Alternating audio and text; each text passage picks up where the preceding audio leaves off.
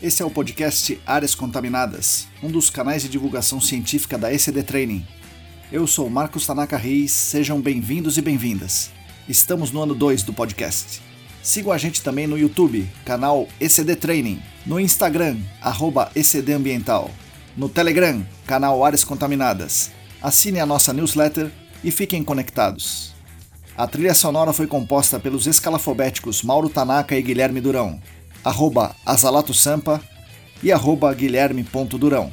Nossa missão é fornecer conteúdo de qualidade para que vocês ganhem poder pelo conhecimento e ao mesmo tempo dar voz às pessoas do GAC, reconhecendo seu papel e importância pessoal e profissional. O podcast Áreas Contaminadas é um espaço aberto e democrático com opiniões diversas sobre temas ligados ao gerenciamento de áreas contaminadas e ao meio ambiente. Todos e todas são bem-vindos. O oferecimento é da ECD Training e dos colaboradores do Apoia-se. A edição é de Lilian Coreiaço Rios.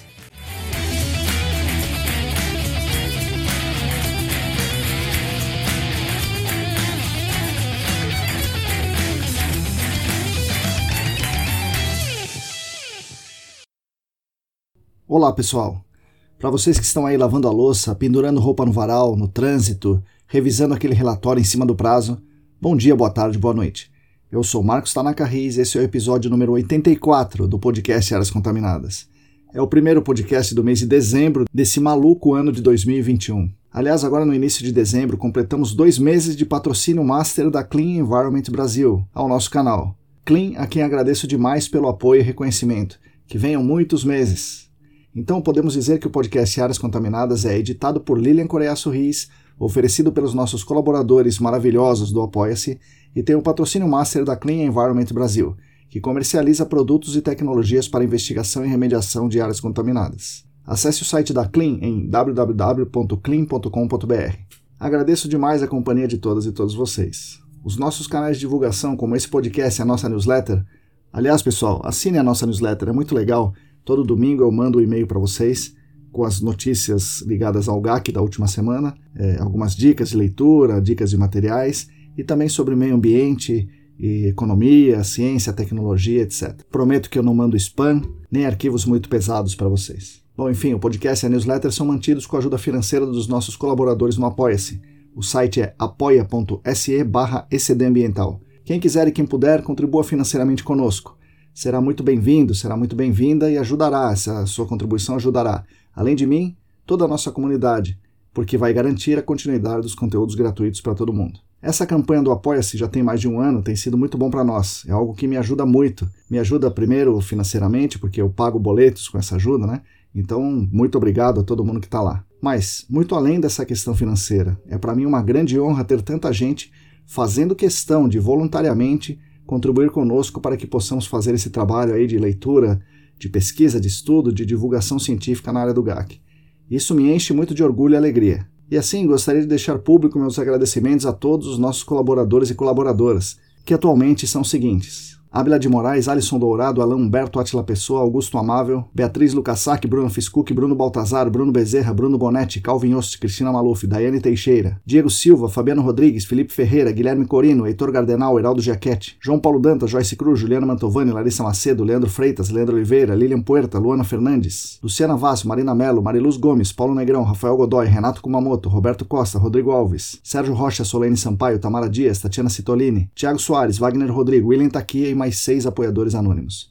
Muito obrigado a vocês, que são os principais responsáveis pela manutenção dos nossos canais de divulgação. Gostaria aqui de dar alguns avisos a vocês. Estão abertas as inscrições para os processos seletivos dos dois cursos de pós-graduação do SENAC, o de remediação de áreas contaminadas, na sua nona turma, com duração de um ano e aulas presenciais aos sábados o dia inteiro, e uma aula no meio da semana à noite. Essa aula no meio da semana será online ao vivo. Também estão abertas as inscrições para o tradicionalíssimo curso de pós-graduação em gerenciamento de áreas contaminadas, já na sua 22ª turma. Geralmente as inscrições para esse curso são no meio do ano. Dessa vez as inscrições serão agora. Então, se alguém aí tiver interesse, inscreva-se. Esse curso de GAC tem a duração de um ano e meio e as aulas presenciais serão aos sábados o dia inteiro. Informações no site sp.senac.br. Outro aviso: o último evento de 2021 da parceria Senac-AESA será o 19 painel de debate sobre gerenciamento de áreas contaminadas. Dessa vez acontecerá no dia 8 de dezembro, a partir das 8h30 da manhã. Será um evento online, gratuito, muito importante, que promete ser um marco para uma possível e desejada guinada nos princípios do GAC. Aspectos jurídicos e ambientais relacionados às águas subterrâneas. Recuperar ou restringir o uso. É uma discussão muito relevante e atual, afinal, na minha opinião, né, não tem cabimento criarmos polígonos e mais polígonos de restrição de consumo de água subterrânea e abandonarmos esses polígonos à própria sorte, sem compromisso, sem acompanhamento, monitoramento, sem nada, em nome de alguns ganhos econômicos para alguns setores e ao custo de um recurso para toda a sociedade e um recurso multigeracional. Serão palestras e debates muito interessantes, as inscrições gratuitas, mas as vagas são limitadas, podem ser feitas em aesas.com.br/eventos. E vamos ao episódio. Nesse episódio, eu falo com a Sueli Almeida, geógrafa, atualmente gerente de projetos na Geoambiente do Paraná. Ela vai contar a sua trajetória de, de agricultor em Ampiaí, interior de São Paulo, ao curso técnico em mineração, e desse curso técnico para o mundo dos trabalhos de campo, até entrar no GAC, cursar a graduação em geografia e se tornar gerente de projetos, fazendo questão de aliar a competência técnica ao cuidado com as pessoas, aliar as tecnologias modernas com a simplicidade, aliar o pé no chão e os perrengues de campo com as decisões do escritório. Tenho certeza que vocês vão gostar muito. Fiquem agora com as palavras de Sueli Almeida. Oi, pessoal, bom dia, boa tarde, boa noite. Hoje eu estou com a minha amiga Sueli Almeida, ou mais uma convidada ilustre. Sueli, bom dia, boa tarde, boa noite, bem-vindo aqui ao nosso podcast Áreas Contaminadas. Oi, Marcos, bom dia, boa tarde, boa noite. Brigadão pelo convite, estou muito feliz de estar aqui. Legal, que bom. Vamos ter muitas histórias aqui. Sueli, é, onde você cresceu, como você era na, na sua infância e juventude, e por que, dentre tantas opções, você vai fazer um curso técnico em mineração? Ah, olha só! Pois é, eu sou filha de agricultores, né? eu cresci na zona rural do município de Apiaí, que é interior de São Paulo o tempo todo indo com o pai e a mãe para a roça e tudo mais. e aí acabei fazendo ensino, ensino médio na, na, na, cidade de Apiaí mesmo. Na época tinha duas opções, que ou você fazia o colegial ou você fazia o magistério, né? E o colegial era à noite e o magistério era durante o dia. Meu pai não deixava estudar à noite. As opções se restringiram, As, então. Exatamente. Se você quer estudar, você vai estudar durante o dia, à noite não dá, enfim. E aí eu acabei fazendo o ensino médio magistério, concluí lá aos 18 anos de idade e tudo mais. Acabei dando umas aulas, né? Foram poucas substituições que, que, eu, que eu fiz com, com o magistério, ali na região mesmo, na zona rural até mesmo numa escolinha lá perto da, do, da, do sítio dos meus pais. Mas aí chegou uma hora em que, ah, não, quero sair de casa, né? Não, não quero mais ficar aqui no sítio, vamos fazer outras coisas. É, aí fui, fui morar na cidade de Apiaí mesmo, fiz algumas amizades e o pessoal tava, né? Os meus amigos estavam, ah, a gente precisa, vamos, vamos estudar, a gente precisa fazer um curso técnico. Ah, Bom, tem, tem umas opções, tem curso técnico aqui na cidade de Apiaí mesmo, mas tem outras cidades. Então vamos lá. Aí acabou que eu prestei um vestibulinho numa cidade vizinha lá, numa cidade assim, maior, né, maior um pouquinho, que tinha um curso técnico que era no Centro Paula Souza. Certo. Né? E aí, engraçado que eu, eu não, não tinha decidido o que fazer ainda. Na escola tinha curso de informática, tinha de metalurgia, técnica em mineração, e aí eu, ai, o que eu faço? Não, mas eu preciso fazer alguma coisa, né? É. Aí eu comecei a ler sobre os cursos. É. E aí fiquei, não, informática, não, não dá. Não dá ah, tinha eletrotécnica também, né? É. Eletrotécnica nem pensava o que eu ia fazer com isso. Aí num dia da inscrição, é. É, você tinha que comprar um formulário, sim, né? Sim, você que faz tempo. Aí tinha que comprar, né? Se comprava assim um formulário que, mas o formulário era direcionado para o curso que você queria fazer. Hum. Aí primeiro eu fui comprar metalurgia, né? Eu falei, putz, ai, dá uma lida aqui, ah, isso, isso que faz, não, eu não sei o que é isso, não, eu não sei o que é aquilo, mas eu vou fazer. Aí preenchi, né? Aí lendo direito, eu falei, não, não é isso. e aí você tinha que comprar um outro formulário. Né? É. Aí você comprava, fazia, né? Acho que a, a compra era a inscrição, uma coisa assim. Aí eu falei, não, deixa eu ver a de mineração. É. Aí Eu não sei, mas eu me recordo que acho que no de mineração tinha a palavra meio ambiente, uhum. né, que era mineração e meio ambiente. Geologia, tinha geologia, tudo certo. mais, hum, tal. Vamos fazer de mineração. Uhum. Fiz a inscrição para o curso técnico de mineração, passei. As pessoas podem achar que é, é, bobeira, mas não é, né? O vestibulinho. Se você está no, no, no, ensino médio, é o equivalente a um vestibular, né? Sim. Você tem disputa com muitos candidatos ali para poder entrar no ensino técnico. Né? Exatamente, é isso mesmo. E aí eram 40 vagas, fiquei lá no número 37, mas nossa, eu fiquei super feliz. Sim. Uhul, importante, né? Eu passei. É. E é isso mesmo que você falou, é um vestibular. Sim. É um vestibular que o curso técnico ele é muito importante, né, Marcos? Eu acho que talvez assim dependa um pouco da cidade, da localidade e tudo mais, mas para lá era né, um super era uma super oportunidade, é uma escola boa, então realmente tinha bastante concorrência. e aí fiz um, um ano e meio, né? E, mas aí eu tinha que viajar toda, toda noite, porque eu morava em Apiaí e o Centro Paulo Souza ficava na cidade, na cidade vizinha, chamada Itapeva. Certo. Que demorava cerca de duas horas de ônibus, né? Então a gente fazia o trajeto toda noite. Ave Maria. Pois é, engraçado que você lembra agora, né? Ah, foi fácil e tudo mais, era divertido, mas é, você passava por uns perrengues, cansaço. Sim. Era, era ônibus de linha, né? E, e, a Pia Itapeva, ou não? Era é, na verdade, era um ônibus exclusivo para os alunos. Ah, porque... que legal. E aí a gente, aí tinha nós no curso técnico e tinha o pessoal que fazia faculdade em Itapeva, né? Então, aí a gente pagava um ônibus né, exclusivo para isso. Todo, toda noite a gente estava tava lá na estrada, né? e, aí, e aí eu fiquei viajando durante um ano. O curso, é, o curso de mineração um ano e meio, né? É, técnica de mineração um ano e meio. Eu fiquei viajando durante um ano.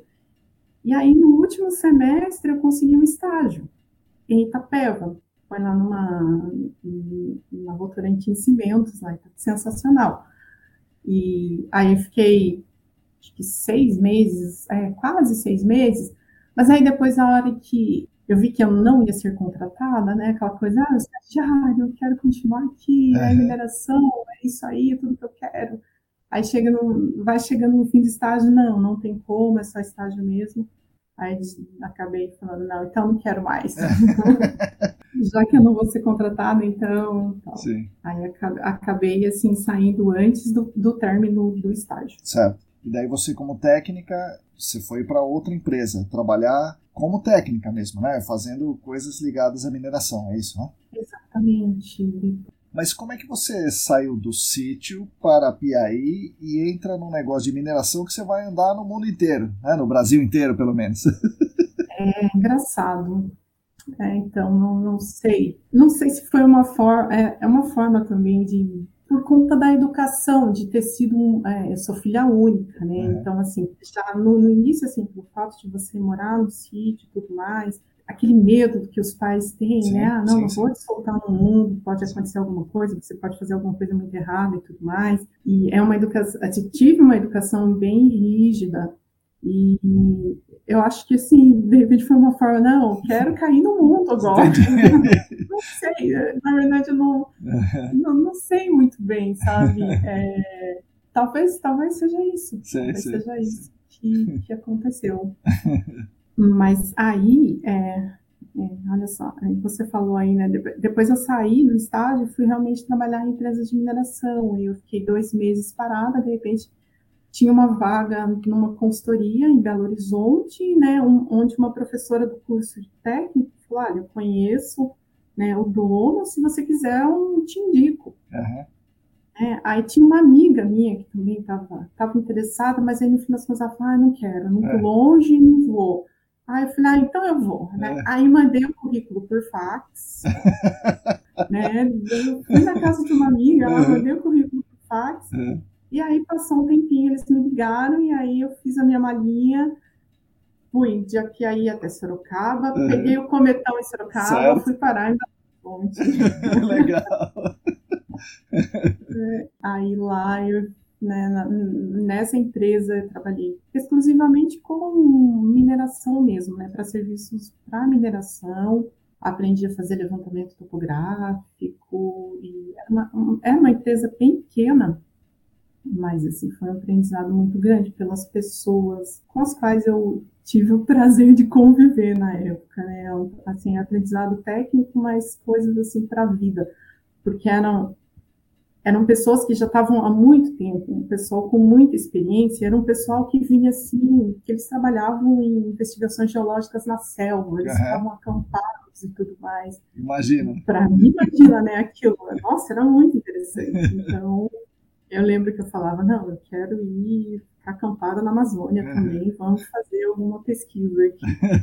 Aí lá eu fiquei um ano e meio, né, morando, é, morando em Belo Horizonte, mas também viajava ali pelo estado de Minas, né? Fiz várias viagens a trabalho pelo estado de Minas. Trabalho de campo, né? Assim, de, de, de mineração. Campo. Ou seja, não tem nada, não é no GAC que é moleza, que você vai na indústria, né? não, não, de é, realmente trabalhar. A, o trabalho que eu participei, né? Que, durante um bom tempo, que foi esse levantamento topográfico, né? Então, assim, a gente fazia, tinha um pessoal que ia abrindo as picadas, fazendo a topografia com o teodolito, né, e um piqueteando, e aí a Sueli é, entrou junto com o topógrafo, uhum. e depois a gente ia fazendo o levantamento topográfico na estação total, e era na região norte de Minas, então, andando, andando o dia todo, né, e, mas tinha, engraçado, tinha uma equipe grande, assim, sabe? Eu, topógrafo, mais três meninos que estavam é. ajudando a gente. É. Então, aí um carregava água, outro carregava o tripé e a gente ia, mas era andando o dia todo mesmo. Nossa. E, claro, é um universo muito masculino, né? É, andar no mar Sim. e tal. E como é que a garota, a Sueli, se, se virava com, com, com esse mundo? É, você sofria também com machismo, com esse tipo de coisa, ou não? Você ia tranquilo? No começo, sim, sabe? É, sempre tem aquela, né, quando chega lá, como você disse, uma garota, sua filha tinha 20, 22 anos, acho uma coisa, né? Chega e só tinha, só tinha nome, uhum. né? Aí é, era um, o pessoal ficava morando em uma casa e aí no, até no, na metade do caminho lá tinha um local onde a gente fazia as refeições, onde tinha um cozinheiro e tudo mais, né? é, é, bem diferente. Uhum. E aí chega as felinas, olha meio torto, assim, sabe? Não, olha meio torta. Mas eu sempre tive bastante ajuda, sabe? Eu acho que talvez tipo, a forma de você chegar e falar com as pessoas e tudo mais, eu, eu sinto que na, na minha trajetória tive bastante ajuda de, de todo mundo mesmo, sabe? Então, é, sim, senti sim essa questão de, é, de, machismo, mas não foi não foi esse grande algo que te atrapalhou, não foi uma barreira para você? Não, não foi. Nessa consultoria eu fiquei um ano, um ano, um ano e meio, isso mesmo. E aí eu fui para um desafio enorme, né? É. aí eu me mudei para São Paulo, é. também uma consultoria ambiental, mas também trabalhava com geofísica, né? Geofísica e, geologia. E aí sim, né? São Paulo, a... cidade de São Paulo. Paulo exatamente. Aí saí, saí de, de BH, né? Fui, fui para São Paulo, realmente aquele choque. Mas eu fiquei pouco, de início eu fiquei pouco tempo em São Paulo, porque o trabalho era no Nordeste. Era ali Bahia, uh, Sergipe, Pernambuco, Alagoas, Pernambuco. Já e... na nossa área, do GAC, ou não? É, não, ainda não. Na verdade, é, eu fazia geofísica. Certo mas para mapeamento de interferência, certo, que certo. era mapeamento de, de, de, tubulação enterrada, de gasoduto enterrado. Certo. É, de interferência. Ainda não era na, na nossa área, mas aí foi um desafio grande, porque também eu era a única mulher, né? Um ambiente totalmente masculino. Aí no início também era não, vamos lá, se ele vai vai fazer a topografia, né? Ela tem experiência com a topográfica e tal. Mas aí foi indo, foi indo que eu comecei a operar equipamentos geofísicos. Caramba, eu operava, é então, aprendi e eu operava o ramak. né? Os geofísicos aí vão saber que o Ramac era um equipamento pesado, uhum. que você né, ficava com o equipamento nas costas o dia todo, fazia todo o mapeamento de duto. Então, é, foi. é, e, e, também não só isso, né? Também tinha a parte de eletroresistitividade, né? Você puxa cabo para tudo quanto é lado. Então, assim, a geofísica é um trabalho pesado. Sim, sim, sim. sim. Então, pois é. E aí, esse foi um desafio grande também, que aí que eu comecei a realmente não digo assim trabalhar com gestão de pessoas, porque eu não sabia e tudo mais, mas aí eu era responsável por 20, 30 pessoas. Nossa Senhora. Para fazer a questão de logística, de, de alimentação e tudo mais. Mas você aprende muito, né? Sim. Tipo, todos são, são os desafios enormes, Sim. mas tem muita oportunidade também, né? Que acaba chegando até você. E ainda bem que você teve essa infância na roça, né? Porque senão você não tinha conseguido fazer, né? Não. É, realmente, tem, é, você, tem, você tem razão. Porque a infância na roça, ela foi assim, também, né? Trabalhei na roça, porque os meus pais é. trabalhavam na agricultura familiar. Então, por mais que eu fiz o ensino médio numa cidade próxima, mas assim, todo fim de semana eu voltava para o sítio, né? meu pai não, não gostava de deixar na cidade. É. E aí, e assim, a gente volta, voltava, os meus irmãos também depois, a gente voltava para o sítio, a gente ajudava, né? Meu pai é, tinha a agricultura dele, a gente ajudava. Sim, e sim. Eu acho que é isso mesmo, acho que eu não, não teria, assim, conseguido, né? Porque você toma chuva, né? Sim, Enfim, mas é sol, principalmente é, sol. Né? Muito, muito sol. Uhum, isso. e aquele peso, né? E, e você já, provavelmente, já, tava, já tinha feito coisas assim. Exatamente. Já, isso é verdade. E a geofísica, na nossa área, né? A gente usa pouco a geofísica e quando usa é só para encontrar as interferências subterrâneas tal. Você vê um potencial maior do uso da geofísica na nossa área, porque a gente tem um pouco de preconceito, porque a pessoa já usaram, já deu errado, talvez por querer que a geofísica faça milagre, né? É, talvez por uma má interpretação dos dados, mas é, você acha que teria mais espaço no, na nossa área? Sim, com certeza. Eu acredito sim que tem mais espaço. Tanto que é, depois assim dessa, né, desse todo aprendizado com mapeamento de interferência, é, também cheguei a fazer trabalho para o GAC, é. né? Para questão de verificar profundidade de pluma e tudo mais, aí usando o georradar mesmo, né? Então, eu acho que tem, tem bastante campo, sim, sabe, Marcos? É, a questão é de você. Não, não tem assim como fazer milagre, porque você tem que conhecer, né? Você tem que. É, apesar da geofísica é, aquele, é um método indireto, né? No qual você, você faz o mapeamento e você verifica talvez onde está a sua pluma, mas tem, tem, tem potencial, sim. Certo. Eu acredito que sim. Certo. Legal. Não, mas daí tudo bem, conta aí. Você estava lá fazendo o trabalhão de campo, carregando as coisas na, na geofísica. E como é que você, que você vai daí para o GAC? Como é que o GAC apareceu na, ah, na sua vida? Sim, sim. aí nessa mesma empresa de São Paulo, é. né, na qual eu fiquei um bom tempo, né, que tinha a parte de geofísica e né, geologia e meio ambiente, né? Hum. E aí, é, quando todo o trabalho do Nordeste acabou, eu fui morar em São Paulo que é ajudando o pessoal a processar os dados de, de, de geofísica. E aí apareceu é, um, dos, dos, dos sócios é. que, que cuidavam mais, digamos assim, da parte de meio ambiente, né? Chegou, conversou comigo e tudo mais. E aí a gente foi visitar uma área na região metropolitana de São Paulo para fazer uma investigação preliminar. E foi, né, era a minha primeira experiência com isso. E eu, nossa, que, que legal. Não, ah, isso que eu quero fazer.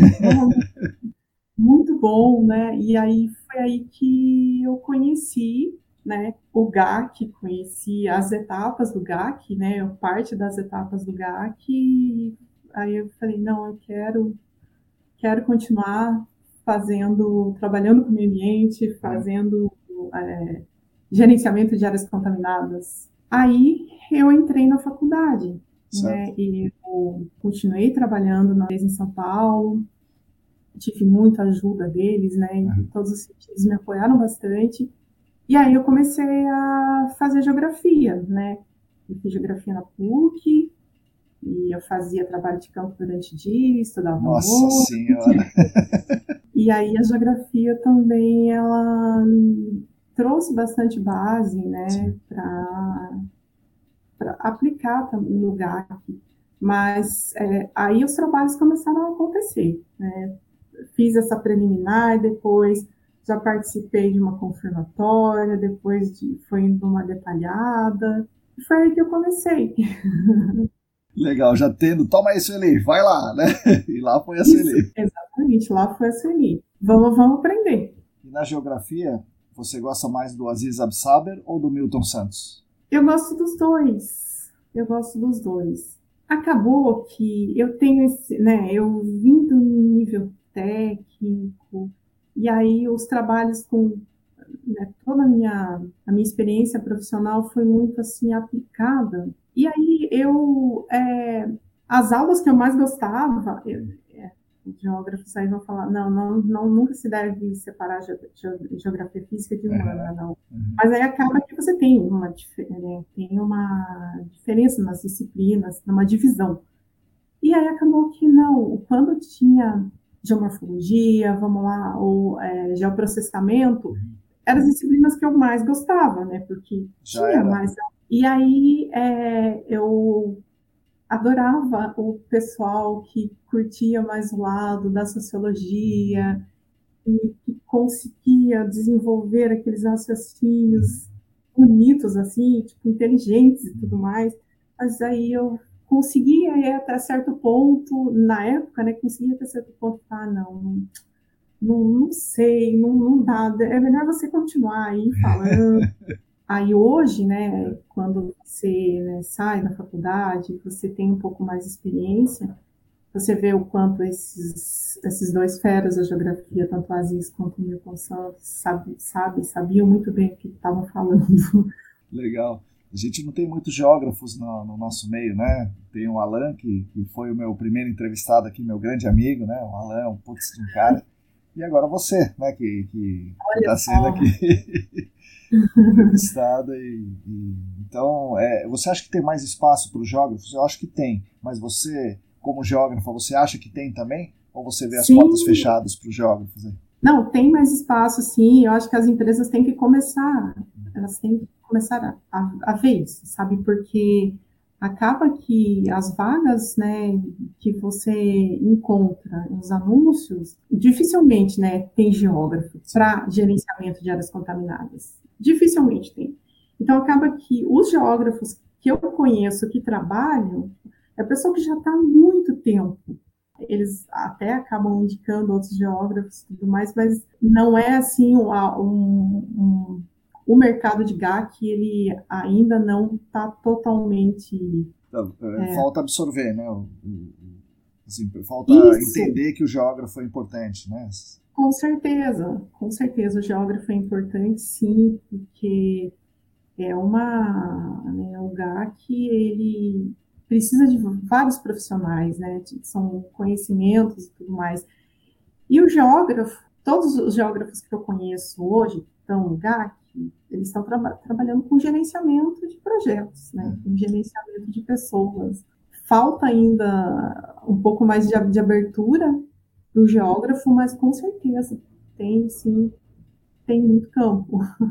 Bom, daí você você está no GAC. Como é que era o mercado de GAC? Que nós estamos falando aí que você começou a mexer com GAC e, e qual é a mudança que ou que mudanças é, você consegue notar que são mais significativas para você desse tempo para hoje, 2021? É, na verdade foi é, 2000, 2009, né? Foi quando eu terminei, terminei a, a graduação. DD 103, né? DD 103 tinha acabado é, de aparecer. Verdade. Bom, claro que em 2009 é, é, a investigação era só poço, né? Então, vamos lá para o poço. Hoje você acha que mudou ou ainda é 90% de poço? Ou mais de 90%? Antes era 110% era poço. Agora, quanto você acha que tem? 80%? 90%? É, Marcos, eu acho que ainda continua, continua 90%. Tiveram, né, aconteceram muitas mudanças, mas a gente ainda está, grande parte, né, dos trabalhos ainda, das investigações ainda são feitas com poço. Eu acho que, eu não sei, assim, em quanto tempo ou durante quanto tempo o mercado ele começa realmente a, a mudar a forma de, de, de investigação e tudo mais. Tem a questão de, de, de, novas tecnologias, né, que chegaram também e tudo mais. Eu sempre fui, eu sempre trabalhei no campo. Certo. Uh, sempre acompanhei a equipe de campo e sempre executando é, um plano de trabalho que certo. vinha, que alguém desenvolvia, que alguém é, me, me enviava, né? Certo. Então a gente tinha que é, trabalhar com liberação de área e execução. E é, isso em 2000, 2009, na verdade, foi um pouco mais além de 2009, né? Aí já foi realmente assim em 2010, 2012 que uhum. eu estava totalmente envolvida com o GAC, certo. com a equipe de campo e fazendo GAC. Aí as investigações que, eu, que a gente fazia realmente é, nas sondagens é, com, com equipamento manual, né, ou um equipamento mecanizado que conseguisse furar, é. né, que conseguisse furar para instalar o poço. É. E, realmente as investigações é, eram basicamente com o poço, poço de monitoramento. É o furo, põe o poço lá e nesse meio tempo você pega o que, os dados que você conseguir. Né? do meio físico. Isso, exatamente. Não é assim que, que deve ser feito, que não é assim que, que é a maneira, a maneira correta de fazer. Eu acho que o conhecimento, ele é, tem a questão de divulgação também, né? De conhecimento. Eu acho que também assim é, as empresas e consultorias estão é, procuram cada vez mais fazer um, um, um, trabalho com melhor qualidade e não continuar e não pelo menos não investigar com, com um posto de monitoramento, mas é tudo questão assim de, de evolução mesmo, né, sim. né Marcos? Sim, é, sim. Evolução. Sim. Porque às vezes é, acaba que antes né, a gente pegava um manual que estava lá pronto e né, um, dizendo que, que o poço, um poço multinível, por exemplo, tinha que ser instalado a um metro abaixo do poço de monitoramento. E era assim que era feito, né? Então, assim, você não considerava é, a, o meio físico, a geologia do local, né? E também né, por que, que tem que ser instalado assim. Ainda mais quem está no campo, né? Quem está no campo está tá fazendo, né? A Sim, exatamente. Fala, né? E você faz. exatamente. Quem está no campo está, né, na época, estava executando. Então, precisamos fazer plano de trabalho estava pronto, então vamos fazer. É difícil Exatamente refletir sobre isso, né? Você está fazendo, né? Você não está organizando, fazendo projeto ou elaborando o plano de investigação. Você está realmente é, ali para garantir que seja feito o que foi planejado, né?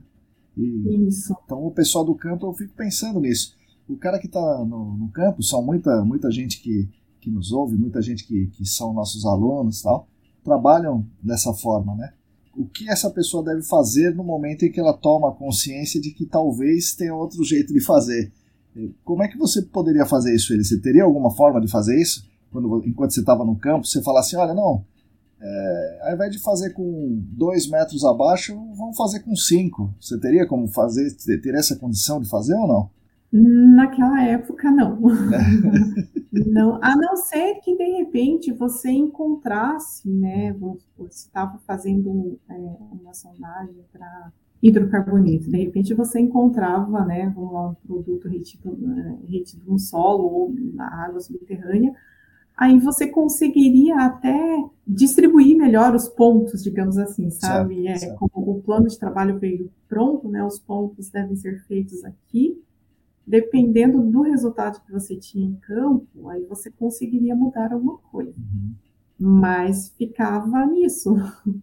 Não tinha muito o que fazer, não tinha muito o que mudar. E aí, quando você ia para o lugar fazer o trabalho, você ia para mais de um lugar. Então, te dava um roteiro: ó, você vai aqui, depois você vai ali, depois você vai ali. Ou é, você ia e voltava e passava os dados e e fazia parte do relatório? Ou como é que é? Você ia indo de um lugar para o outro? É, então, aí, nessa época eu ficava em, em apenas um lugar. Ficava com uma equipe em apenas um lugar até acabar o projeto, até acabar todos os trabalhos de campo. Certo. E durante o dia fazendo né, as sondagens e à tarde trabalhava com despacho de amostras, né, fazia todo o despacho de amostras de água e, e solo e mandava um relatório, um relatório operacional, um relatório de campo, né, certo. principalmente com as atividades que foram realizadas, né, sempre né, vamos lá, na produção realizada, né, é. e também as informações da, da, de geologia, né, profundidade de poço, tudo isso era passado diariamente. Mas aí tinha toda a equipe técnica que ajudava, né, a gente Sim. tinha os sondadores e tinha o nosso técnico lá também de geologia que fazia todo, que ajudava nesse, nesse trabalho de é, transferir os dados, de enviar os dados para o pessoal que ia dar continuidade lá no, no, na confecção do relatório. Entendi. E assim, eu já eu falei com bastante gente que acha que lá no campo é que a coisa acontece. Então a pessoa que está no campo deve ter preparo e autonomia para tomar decisão e deve também saber interpretar os dados.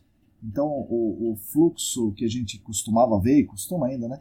É de ter o cara do campo separado do cara do escritório, como você está dizendo que era antigamente, né? Você ficava no campo e mandava as coisas para o cara do escritório, e o cara do escritório não tinha ido no campo, mas fazia o relatório. É, Isso. E, e você acha que é melhor assim, ou você acha que é melhor quem estava no campo fazer o relatório?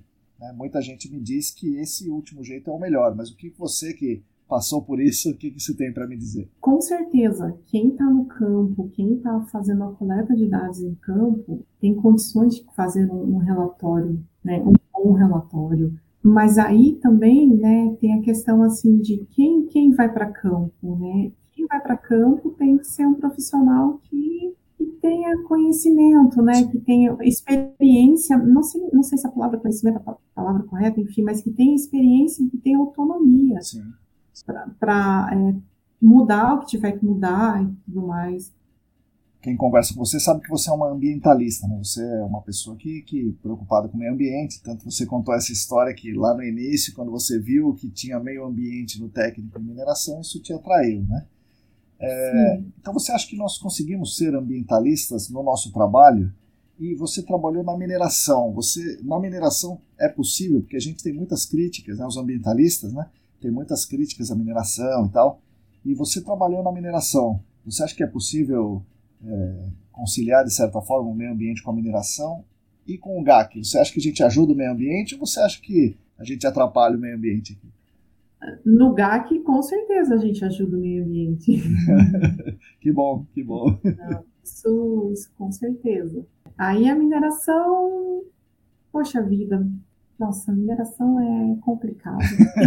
não, é que tem toda a questão, tem toda a questão econômica envolvida sim, e tudo sim. mais ah, não sei, depende muito de onde é a mineração, é, o qual, quanto de impacto ela pode causar, quanto isso é controlado, né, quais são os meios de gerenciamento para se controlar os impactos ambientais que uma mineração pode provocar, porque realmente provoca. Ah, nossa, é, depende.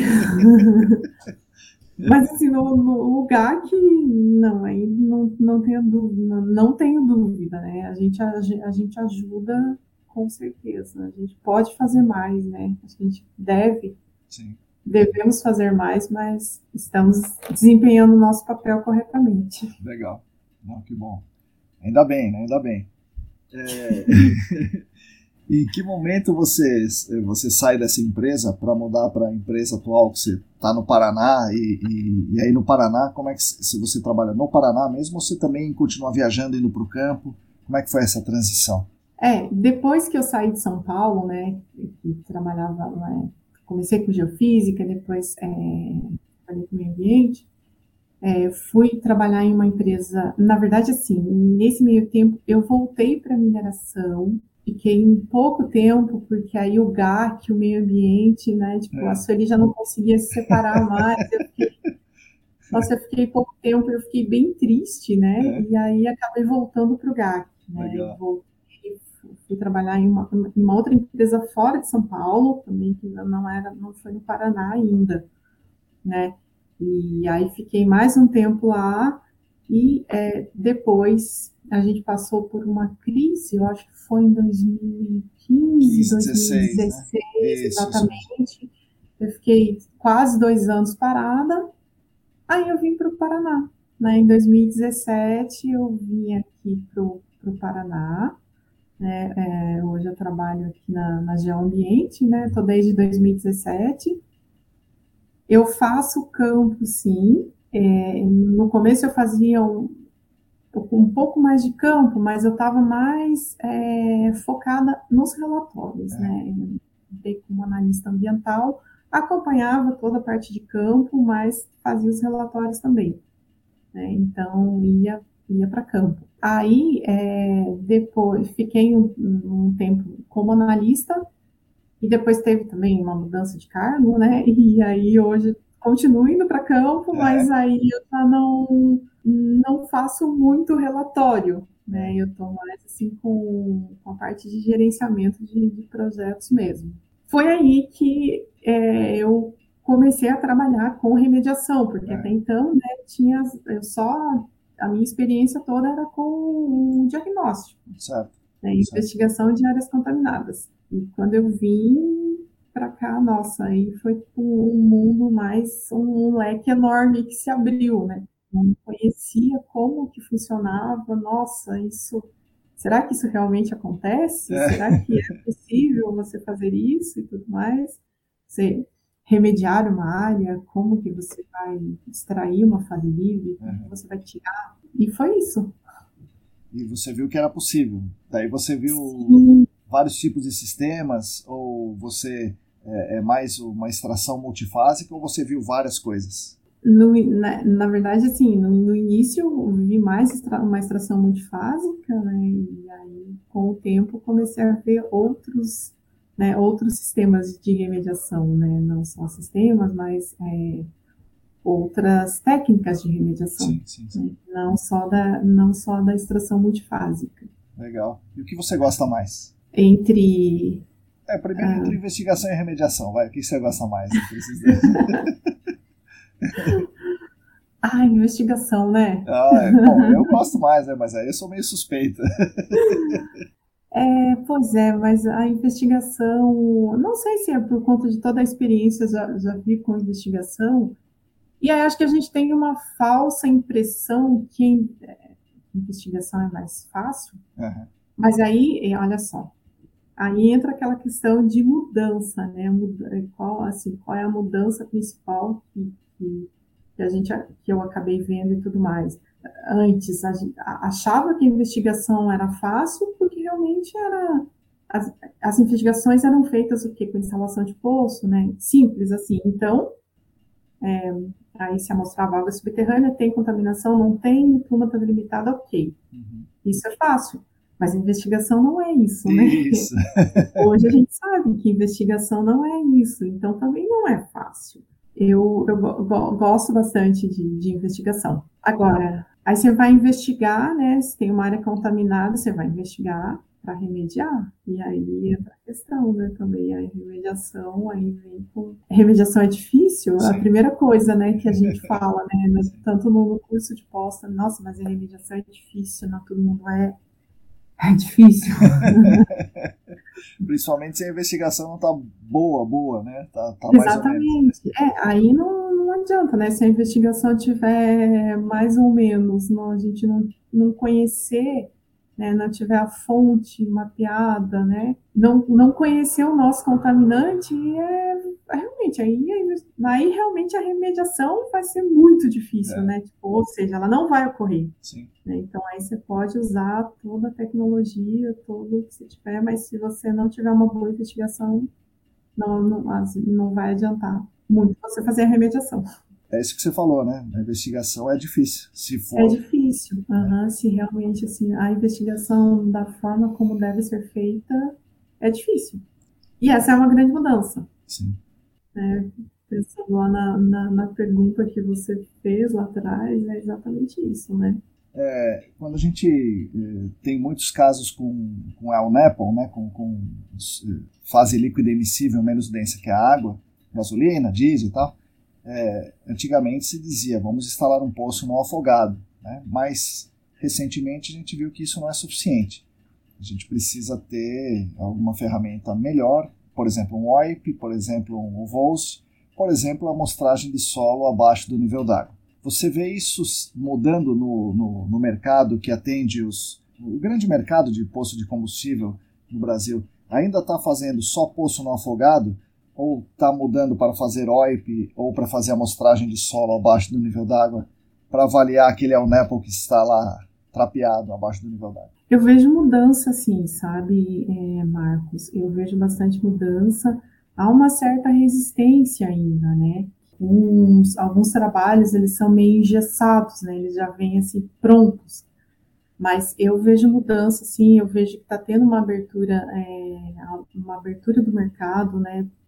É, a recomendação que a gente faz, né, que a gente tem feito, é orientar o cliente a fazer a, a investigação correta. Se você tem um caso de El Nepo, né? E você pode até, digamos assim, ter uma, uma pluma delimitada, mas com uma fase livre aparente, né? Uhum. Você não é simplesmente é, instalando um sistema de remediação ou entrando com uma outra técnica de remediação, ah, não, vamos resolver e tal.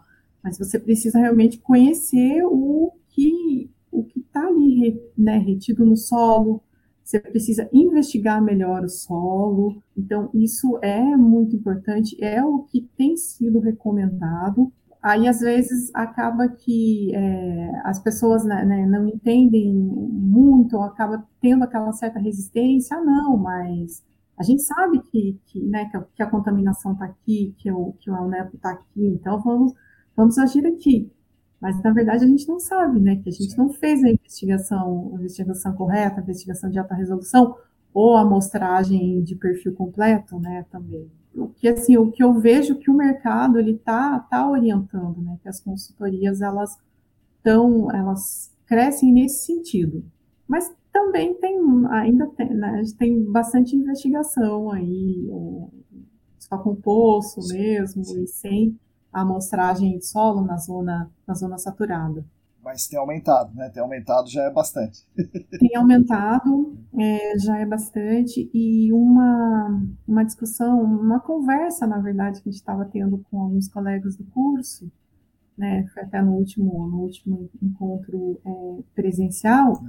Uhum. Uma coisa que eu tenho pensado também, né? Ah, às vezes, né, se acaba recebendo um escopo um pouco engessado, que já vem pronto, né? Então, a consultoria recebe e aí ela executa, mas a gente vê que não é, digamos assim, não é a forma correta. A gente podia melhorar, mas não, não dá, não tem uma abertura, né? Digamos assim, para inserir novas, novas ideias, nova, novas técnicas. Aí a gente estava falando, ah, mas quem que tem que começar a exigir isso? Não, o órgão ambiental tem que começar a bater em cima, não. É, não dá mais para investigar com, somente com posto de monitoramento. O órgão ambiental que tem que começar a cobrar, né? Porque a legislação está aí e tudo mais.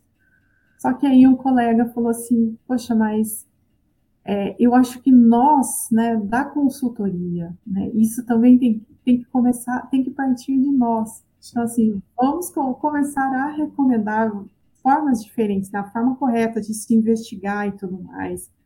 Porque nós somos a maioria, então, é, a gente tem, tem a força né, para fazer isso.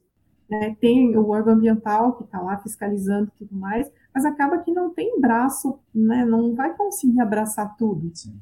Então, assim, é, nós temos um papel fundamental nisso, realmente, em conscientizar né, as, as pessoas, né, os, os, nossos clientes, tem que se mudar um pouco, né? Então é isso que, que eu vejo de uma grande mudança, né? Tá? A mudança ela tá, tá ocorrendo sim. Eu acho que o pessoal está se, se atualizando, né, para fazer o melhor, realmente para para que, né, depois de um processo de investigação, a remediação tenha sucesso realmente. Então, que legal. E você que vê vários casos de Alnepo também, você, você vê fazer, você já viu fazer, ou é frequente que você vê é, ensaios de, de transmissividade do El Sabe, o Bale dá um teste para ver se o El é recuperável e tal. É, você vê isso sendo feito hum, ou não? Não. não, eu não, eu não vejo isso sendo feito ainda. Estava até esses dias conversando com alguns colegas do trabalho, né? E a gente seria interessante, é, é interessante, né, a gente começar a fazer isso, porque você tem, né, um, um ELNEPO aparente, né, e, e às vezes, não, vamos instalar um sistema de remediação para extrair, né, sistema de remediação multifásico para extrair, mas acaba que você não extrai nada. Com o teste de transmissividade, eu não, não conhecia, na verdade, fui, eu conheci no, no curso agora de, de, pós, né, que a gente fez um trabalho sobre isso, aí eu falei, nossa, que interessante. Mas eu não vejo isso sendo feito. Mas aí também entra uma questão, assim, eu não sei, não sei o que, o que você iria perguntar, mas aí entra naquela questão, assim, que esse, o teste de transmissividade, né, é, é uma ideia vinda de fora do Brasil, né, né Marcos? Exatamente. Que no qual, é, quando você faz um teste de transmissividade, vê que a fase livre ela não é recuperável, Sim. dependendo talvez do cenário, você deixa o neoproduto neonepo lá e você não acaba não é, é, intervindo com o processo de remediação para extrair. Mas eu não sei o quanto isso é, seria aceito pelo órgão. Seria aceito, não sei só se seria aceito pelo órgão, mas o quanto isso é correto. Entendi, entendi. Não, Por conta, porque eu acho assim, que talvez até de, dependendo, né, é, é o nepo tal, é, você poderia até deixar, mas você precisa monitorar, Com você certeza. precisa acompanhar. E a minha maior preocupação quando assim, ah, tá, vamos lá, nós temos é, é o NEPO é, em alguns poços, tal, então vamos fazer o, te o teste de transmissividade para ver se a fase livre, posso falar fase pode, livre? Pode, né? pode, pode. Você corta isso, assim, eu tento falar é o NEPO, mas pode fase livre. Está impregnada a fase livre na nossa cabeça aqui. Tá trapeado na cabeça. Tá trapeado, é verdade. É, então, aí você faz o teste de transmissibilidade, né? E você vê, ah, não, o, o Elnepo ele não é recuperável, não, né, não tem como você extrair.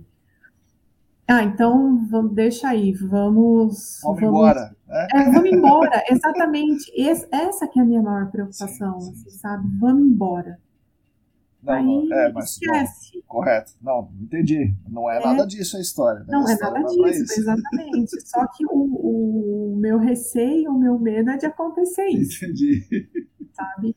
E é, é, é, é esse, né, o teste de transmissibilidade, é, ele te ajuda realmente a tomar as decisões, né? Tipo, ou é, que processo, que, que técnica de remediação implantar. Talvez Sim. assim não seja um sistema de extração, de bombeamento. Você Sim. pode entrar com algum outro processo. Sim, mas sim. o que você não pode é deixar lá. Exatamente. Ou, ou, tipo, ou esquecer, deixa não. Você tem que monitorar para ver o que está acontecendo. Sim. Isso. É, esse que é o meu receio. Às vezes, simplesmente, ah, não é recuperável, então esquece, deixa aí. Então, você está certíssima, porque o El ele é a fonte, né? ele é a fonte secundária, está lá a fonte. Uhum. Né? É, você pode deixar lá dentro de certas condições? Até pode, mas você precisa estabelecer bem as condições e, obviamente, né, você precisa monitorar se essas condições permanecem. Então, o teste de transmissividade não é para ser feito em qualquer lugar, em qualquer poço, em qualquer momento. Né? O teste de transmissividade tem que ser feito num poço que esteja posicionado na maior transmissividade. Então, ele tem que estar na unidade do estratigráfica com maior possibilidade do ELNEPO ser transmissível coisa Sim. que o poço não está. Ele está lá com Exatamente. 3 metros de seção. Você tem que ter um poço uhum. para isso. É, e aí você faz o um ensaio hoje, é uma situação. Se você fizer em março é outra situação, se você fizer em dezembro é outra, né? Então as coisas vão evoluindo, né? Se Sim. o nível d'água está mais baixo, né? Então ele destrapeia, né? Então o El Maple começa a aparecer, pode ser recuperável entre outubro e dezembro, por exemplo. Pode acontecer isso, então é isso que tem que monitorar. Ah, é recuperável agora, recupera. Né? Então não é fechar os olhos e ir embora. Né? É, você pode ver se isso está sendo biodegradável. Então, como é que você vê isso? Ah, está gerando metano, está consumindo oxigênio. Tudo isso envolve um monitoramento. É isso. O que você não pode é simplesmente deixar, é monitorar. A partir do monitoramento, você tomar né, uma, uma, uma atitude perante ali o resultado do, do monitoramento que você está tá encontrando. É exatamente isso. Legal. E aí a Sueli está lá tranquila, no geoambiente, trabalhando tal, e resolve fazer o curso. E por que, que você resolveu fazer esse curso? Por que agora? É, e o que, que tem, tem sido tem ajudado você no seu trabalho? É, eu estava na. Passou, né? Estamos passando por esse período de pandemia, então, é, desde 2020, isso, desde 2020. Pois então, é, já assim, é um foi... passado longínquo, né? Mas é um passado longínquo, é verdade. E aí, em 2020, foi no fim de 2020, né? Estava em home office já há um bom tempo, estava trabalhando normalmente, né? Assim, o GAC ele não parou, né? Eu acho que em várias, né, em várias empresas, em várias consultorias, a gente teve uma, uma diminuiu um pouco, mas né, continuamos trabalhando normalmente.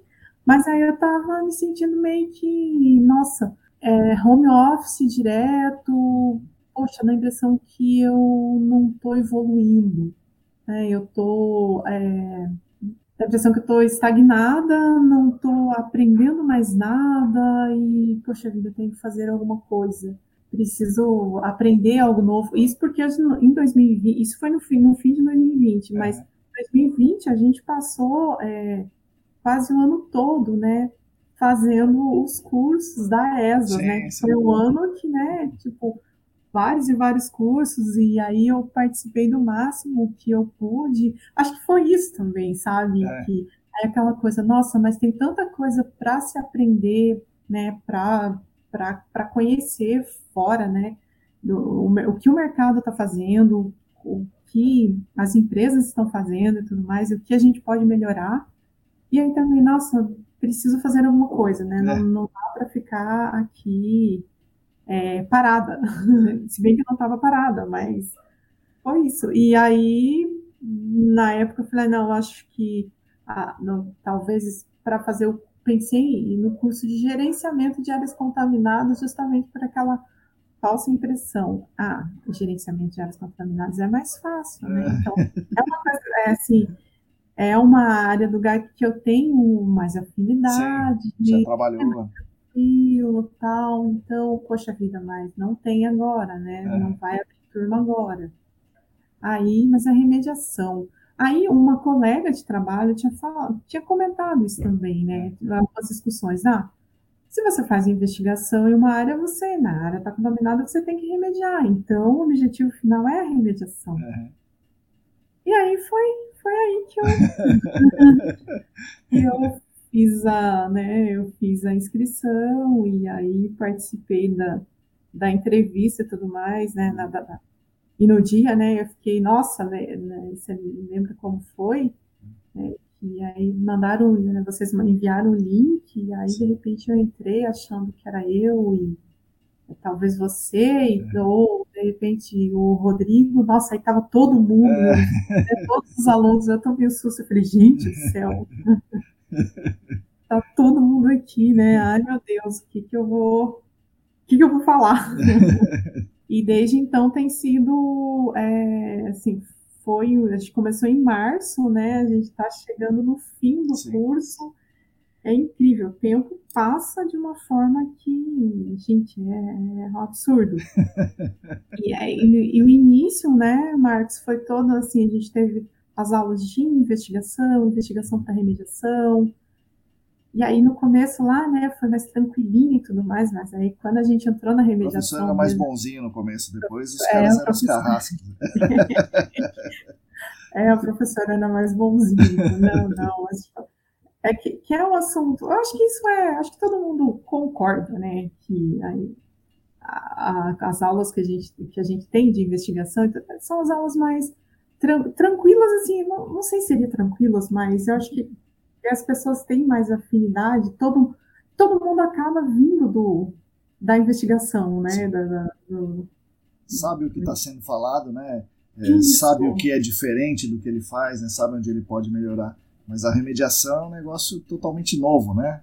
Um sistema de, sei lá, de, de oxidação é um negócio que a gente nunca viu, né? Então a gente mas aí, quando começa, a gente teve as primeiras aulas de mais para dimensionamento, de, na verdade, dimensionamento de, o projeto de remediação a gente está tá tendo agora. Uhum. Mas aí, quando, quando, as aulas de remediação começaram mesmo, aí você vê assim muita novidade, né? É, professores excelentes e tudo mais. E muito, bastante conteúdo, né? Um monte de cálculo, meu Deus do céu. É no sábado, é na terça, é no sábado, é na terça. É. Uhum, exatamente, né? Na verdade, as terças, quintas e sábados. Sim, às né? vezes é isso mesmo. Às vezes é isso mesmo. E aí você, você pensa, puxa vida, o que, que eu vim fazer, né? tava, tão, tava tão tranquilinho no começo e tudo mais. E aí agora, gente, eu não, não vou conseguir fazer isso aqui, é, é, é difícil, é, né?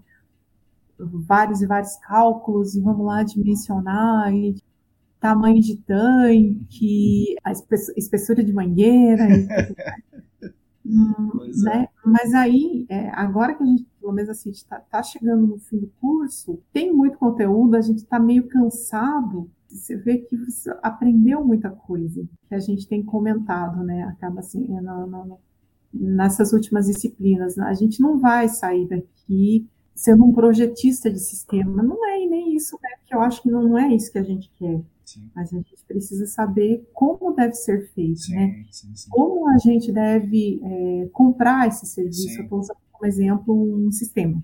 E a melhor forma de você, seja de você dimensionar um, um sistema de remediação, ou de você é, fazer uma oxidação química e tudo mais, principal é você ter um modelo conceitual muito bem definido. Sim. É aí, né, que é a base realmente do, do sucesso e tudo mais. Para mim, está sendo excelente, porque né, trabalho tanto com diagnóstico quanto remediação. É, não, não tinha tanto conhecimento técnico, assim, como se, principalmente nos, nos processos de remediação, é, funcionamento e tudo mais. Aí você começa a, a perguntar mais, né, é. a, a pesquisar mais e também a olhar os projetos que você, os projetos que, que você está fazendo de uma forma diferente. Sim, sim, sim. Né? E isso é, é, assim, aí eu sempre consulto os, os nossos universitários, né? Recentemente, né, estava fazendo um, é, um trabalho de, de injeção de, né, de produto de remediador, no qual a gente estava medindo o teor de produto que estava chegando, né, nos postos ali de monitoramento, né, para a gente a, a, a zona de, que estava sendo tratada. E aí tinha todas essas informações, e aí eu estava lá preocupado, fazendo os cálculos, ah, tá chegando tantos por cento, mas isso não tá certo, nossa, eu estava preocupado. Aí pedi ajuda de um universitário, né, um colega lá de trabalho. Aí ele veio, sentou na minha mesa e começou, não, mas qual que é o, a, o resultado? É isso, tá, e quanto você aplicou? É isso. Não, não, mas isso aqui tá, tá ótimo, filho, então vamos lá. E aí ele começou, uma folha a quatro e começou, não, mas é isso mesmo, a nossa área que está sendo tratada é isso, é a porcentagem que está sendo aplicada, tal, então, vamos lá, vamos definir a área, é, é, porosidade efetiva, porosidade total, mas não aqui, mas aí vamos lá, não sei o quê. Só sei, ele ficou ali menos de 10 minutos, né, é. sentado ao meu lado, e aí, de repente, tinha uma folha, né, uma folha A4 toda cheia de cálculo, é. toda cheia de modelo. E aí ele fala, não, mas é isso aí, isso ali, tá ótimo. Veja bem, assim, ó, em um, em um cálculo aqui de padaria e uma conta de padaria, a gente, a gente já verificou que tá, tá tudo muito bem. Aí eu falei, conta de padaria, isso para mim é um TCC. Mas é. E aí você aprende muita coisa. Sim. Isso é extremamente bom para para né, eu como profissional, né, para o GAC, para a remediação, você tem que ter, né, essa troca, troca de, de conhecimento, o conhecimento ele tem que ser divulgado, Sim, né, compartilhado, compartilhado, tem que ter acesso. Legal. E que conselho você pode dar para as jovens garotas que estão hoje pensando em entrar no GAC? Né? Então, ou na geografia, ou como técnicas, né? seja em mineração, seja em alguma outra, é, algum curso técnico ou na geografia, que queiram entrar no GAC. Qual é o caminho que elas podem usar para seguir para entrar no GAC? E que dicas assim você dá? Olha, estuda bastante tal coisa, ou então é, sei lá, faça um estágio em tal lugar, vai para o campo ou fica no escritório? Que dica você acha que, que é legal? Primeiro lugar, né, depois de você é, fazer a tua graduação, né, pode fazer geografia, né, engenharia, mas vai para o campo. Né, começa lá no campo, é, começa lá é, ex executando realmente, sabe? Você vai aprender muito. né? É lá no campo que você aprende, seja a parte técnica, mas também é, no campo você vai estar com uma equipe de pessoas, então você aprende a se virar. É, você, você aprende a se virar, mas ao mesmo tempo você não seria se socializar, não seria a palavra correta.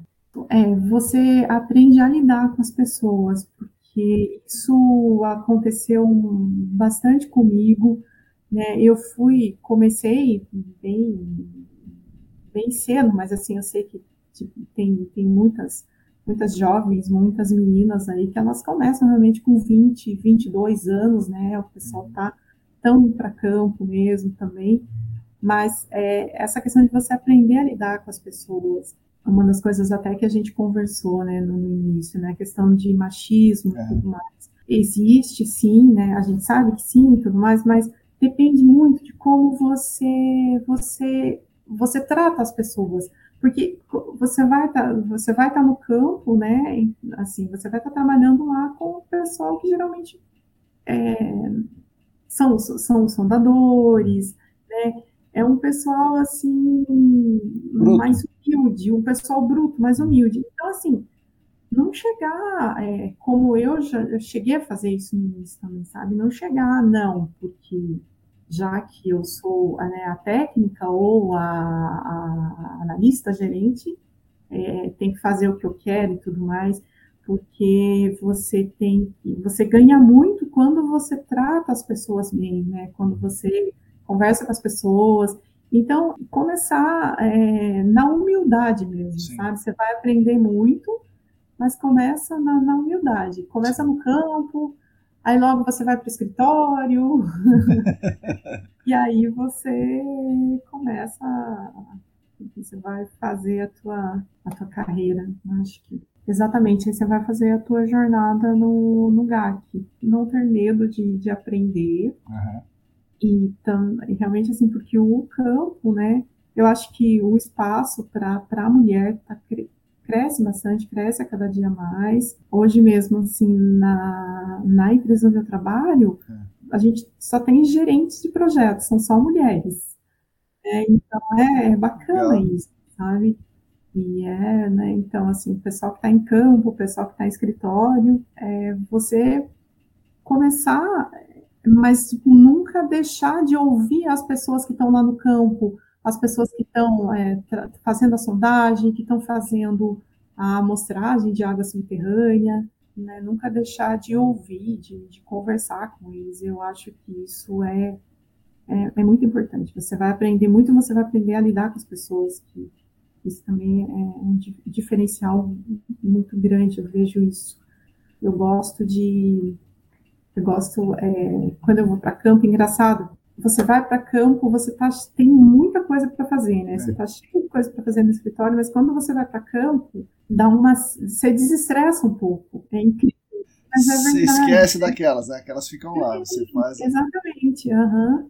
E aí você vê o quanto o pessoal de campo ali também está ralando Sim. bastante. Tem que ver, tem que ver os dois lados. Mas né, você pode começar também com um curso técnico, né? É pergunta inicial, de repente, para entrar no mercado, começa com curso técnico.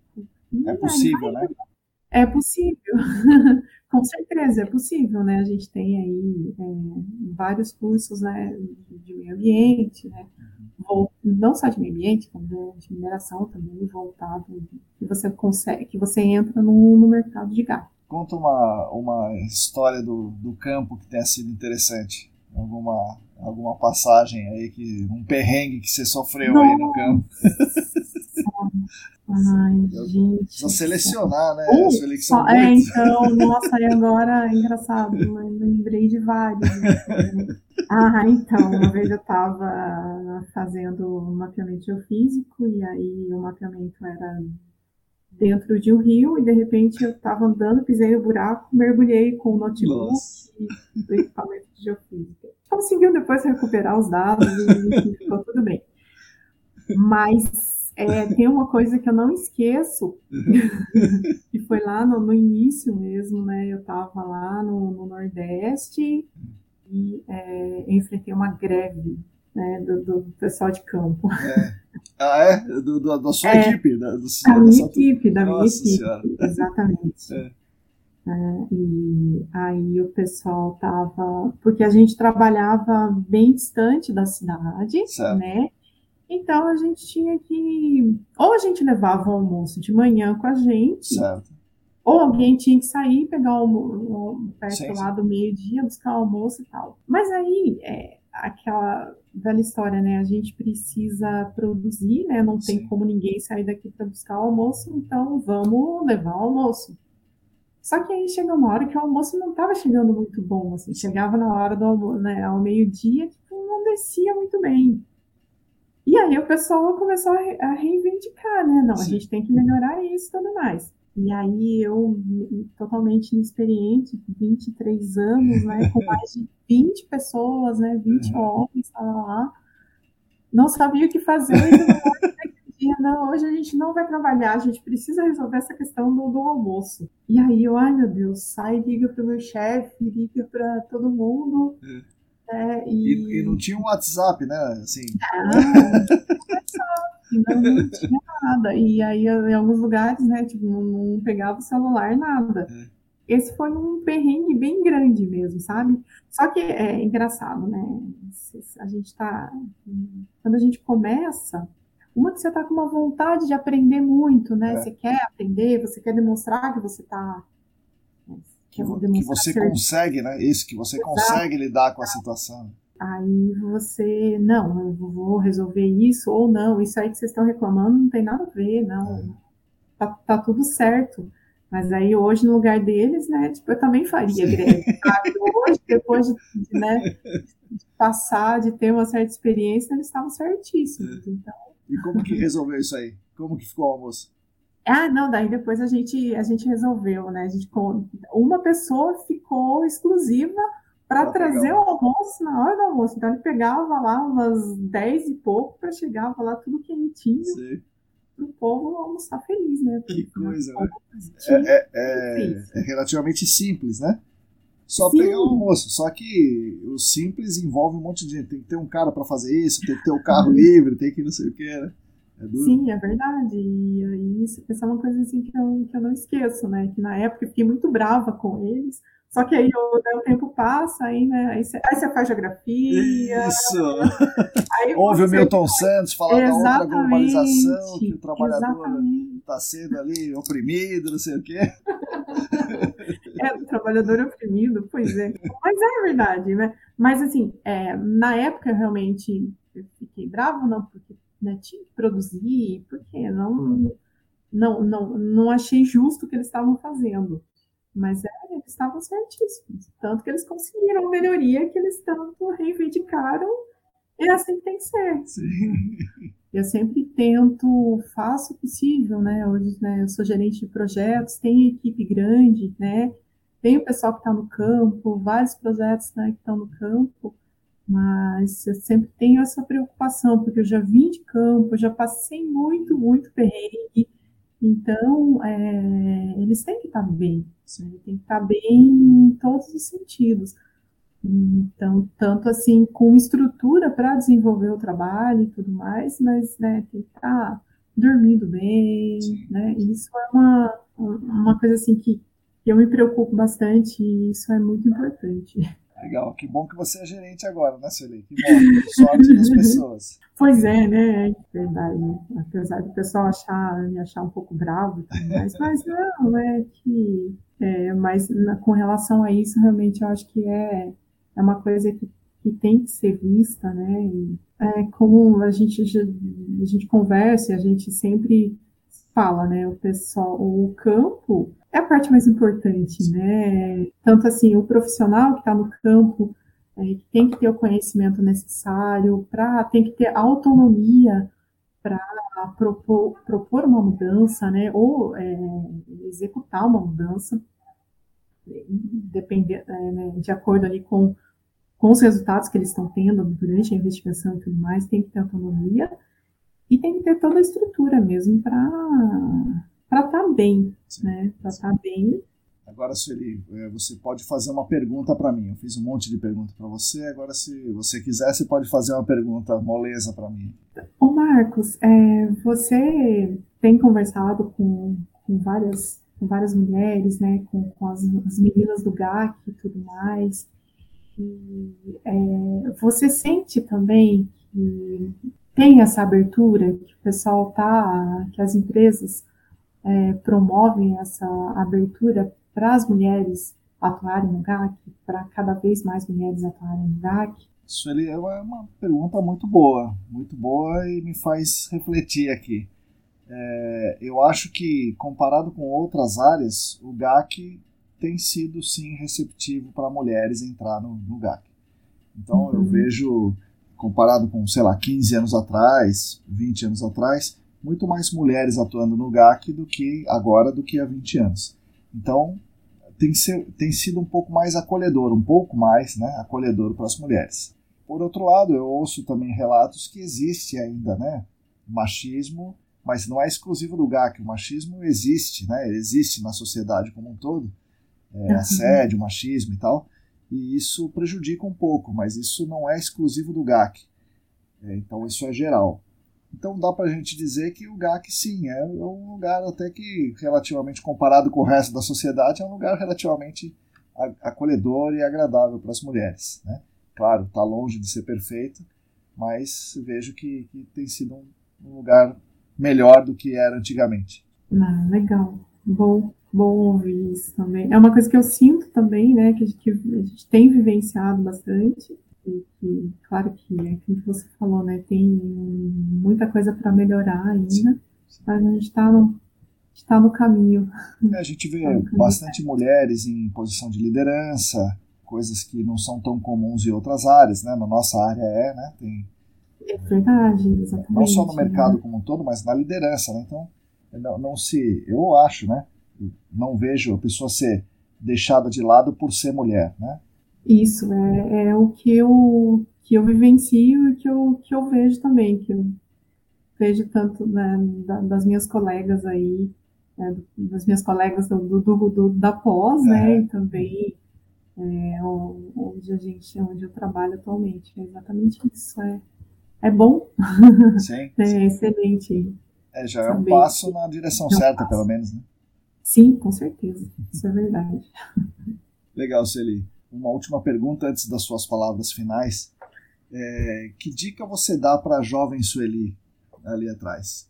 É, sei lá, alguma coisa que, que, que, você fala, presta mais atenção nisso aqui, ou tipo, não vai para Itapeva, ao invés de Itapeva, vai, vai para, sei lá, para São Paulo, para Sorocaba.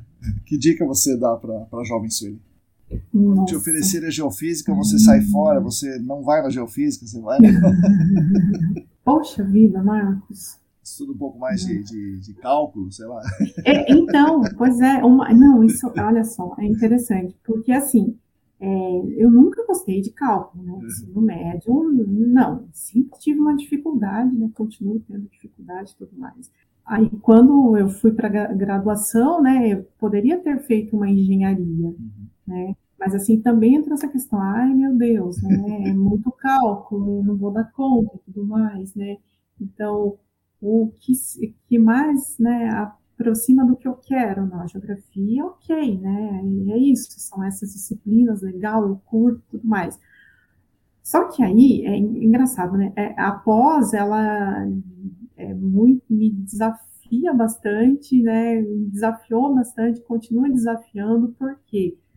Porque tem bastante cálculo, uhum. né? E eu percebi que a questão é de treinar, uhum. porque nos, nos, nas primeiras disciplinas que a gente teve, né, a questão não de, de é, o, o, professor sempre falava, olha gente, né, nunca esqueçam né, da unidade de medida, não, porque aqui vocês têm que converter, né, se vocês não, não colocarem a unidade de medida ou fizer a conversão correta, isso não está certo, então aqui tá tal. E aí, na, na medida que eu fui desenvolvendo os, os exercícios, eu falei, isso eu meio que, não, não que eu tenho facilidade, mas eu percebi que, que, que, tem, que eu tinha condição, sabe? Assim, eu consigo. Então, é tudo questão, assim, de, de você treinar mesmo. Eu, não, então, assim, nesse caso, eu diria para a Sueli, né, deixar de... Não, por que, que você teve, assim, talvez bloqueio, tanto medo de cálculo e bloqueio, né?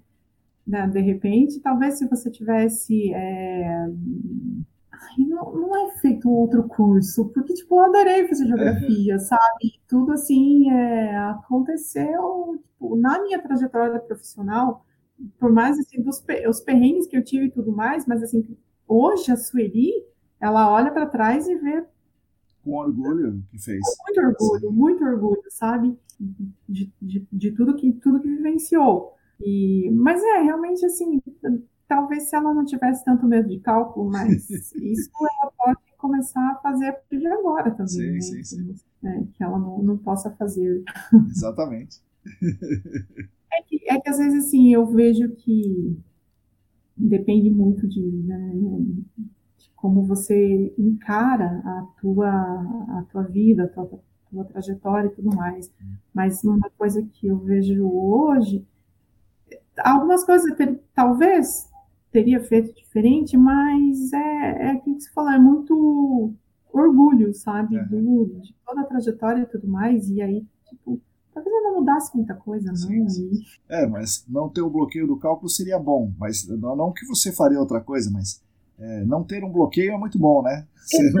Isso, uhum, é, é, não ter um bloqueio é, é, muito bom. Na verdade, é enfrentar, né? Você não, não, não tenha medo, começa e vamos lá, né? Sem, sem medo, é aí que você.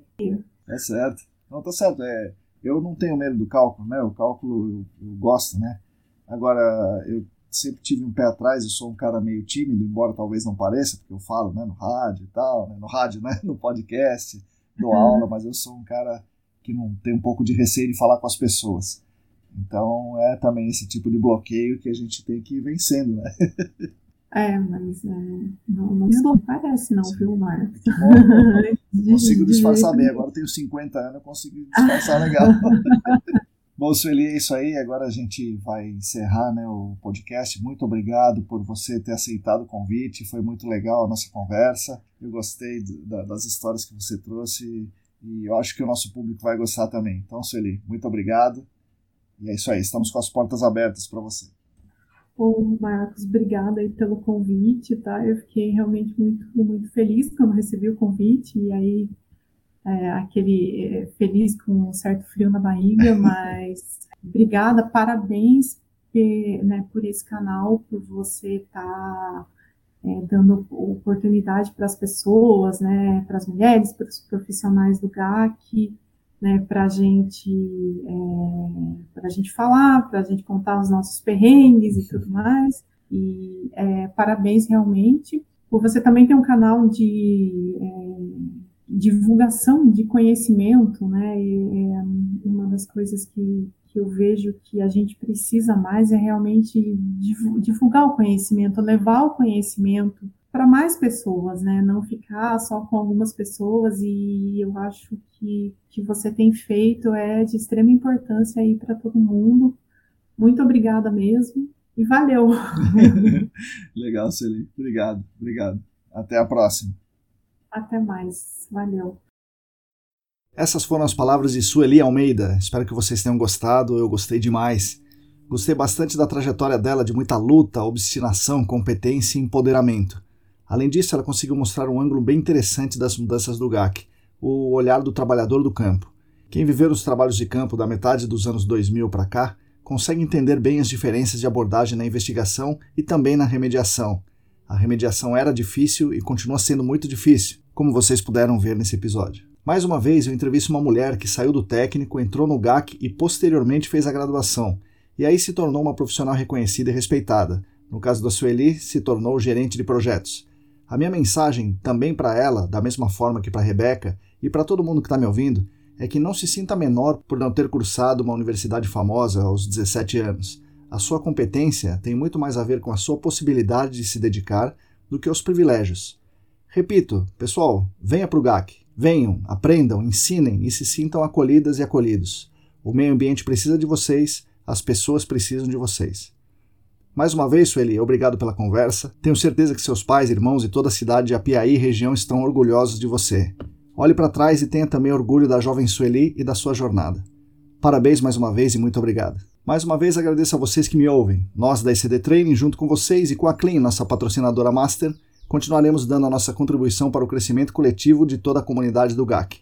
Com isso, continuaremos lutando por um mundo melhor e mais justo para todas e todos e também para as futuras gerações. Siga a gente nas redes, YouTube, Telegram, Facebook, Instagram, assine a nossa newsletter e fiquem conectados. Somos atualmente em 461 assinantes da newsletter, 394 inscritos no Telegram 867 inscritos no canal do YouTube, quase chegando aos mil. 801 seguidores e seguidoras no Instagram, além de 45 colaboradores financeiros no Apoia-se. Muito obrigado aos apoiadores. Repetindo, se você quiser e se você puder, contribua financeiramente conosco. O site é apoia.se barra A todas e todos vocês, muito obrigado e até a semana que vem.